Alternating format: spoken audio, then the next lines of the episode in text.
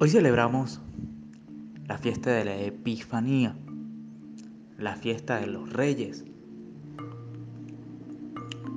Y para todos mm, nosotros pues es una fiesta importante. El Evangelio nos habla de unos magos venidos de Oriente. Unos hombres que en definitiva, definitivamente eran seguidores, anhelaban la, la presencia de Dios. Eran cumplidores de la, de la palabra de Dios, según parece, porque tenían un oído espiritual para las cosas divinas.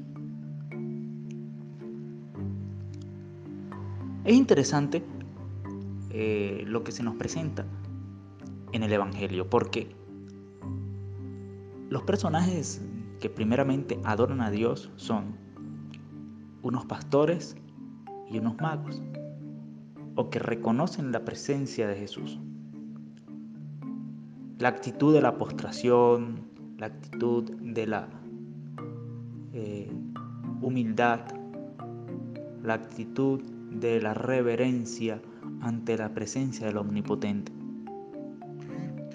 Y allí encontramos estos magos, no, que no eran en definitiva judíos, no pertenecían al pueblo elegido.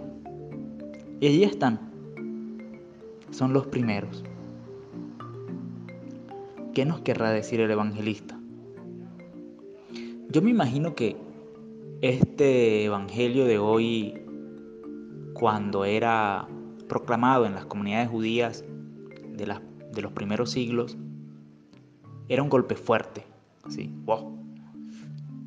Alabando unos hombres que en teoría eran infieles. Venían guiados por las estrellas. En, las comunidades o en los pueblos eh, nómades, esto es muy común, esto es muy normal.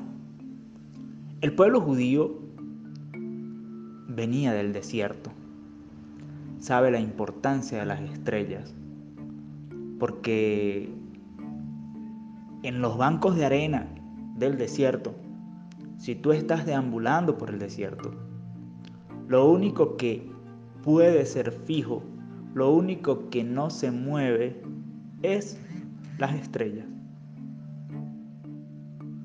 Ellos tenían y siguen teniendo hoy en día su propio sistema de navegación a través de las estrellas, su, propio sistema de referencia antes de que existiera el GPS y los mapas. Ahí habían en el cielo guías. Ellos seguían por el cielo. Era normal, era lo más común. Esa era su brújula.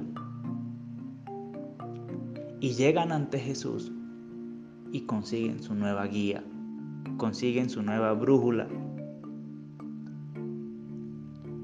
Yo creo que el Evangelio de hoy, el día de hoy, nos indica que, que Dios no es solo para un grupito, para ciertas personas, para, para los elegidos o para los santos, sino que es para todos los pueblos y que la invitación es para todos y que todos estamos llamados a seguir y a caminar en torno al Señor. A pesar de los pecados que nos invitan a la conversión, a pesar eh, de las creencias diferentes, Jesús no se cierra solamente para los buenos, sino también para aquellos que se consideran malos, por ejemplo los pastores o por ejemplo los infieles los que no tienen fe, los magos. Y estos magos se hacen presente, le llevan un regalito, unos regalos. ¿Cuál es nuestro regalo hoy para Dios?